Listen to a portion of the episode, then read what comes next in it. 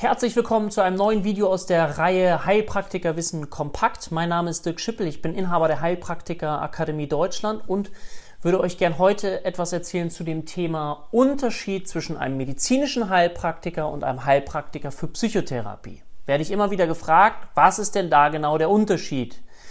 Der Unterschied ist folgender, dass auf der einen Seite der medizinische Heilpraktiker sich vorwiegend mit naturheilkundlicher Medizin beschäftigt. Also das heißt, in erster Linie interessiert sich der medizinische Heilpraktiker sehr stark für den Körper des Menschen in erster Linie, natürlich auch als Randgebiet auch für die Psyche, aber vorwiegend eben für naturheilkundliche Verfahren, wie beispielsweise sowas wie Akupunktur, habt ihr sicherlich schon mal gehört, Homöopathie, aber auch Phytotherapie, also Pflanzenheilkunde.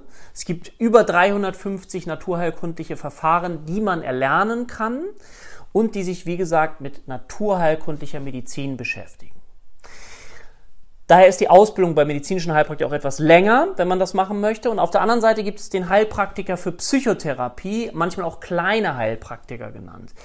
Dieser Heilpraktiker für Psychotherapie beschäftigt sich eben vorwiegend, wie der Name schon sagt, mit psychotherapeutischen Methoden. Psychotherapeutische Methoden können zum Beispiel sein sowas wie kognitive Verhaltenstherapie, also die Arbeit mit Gedanken an der Gedankensoftware des Menschen, dass ich versuche, negative Gedanken ins Positive umzukehren, um dadurch meine Gemütslage zu verändern.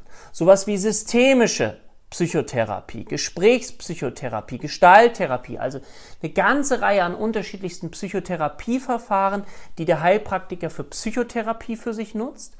Der Heilpraktiker für Psychotherapie darf keinerlei körperlichen Untersuchungen machen.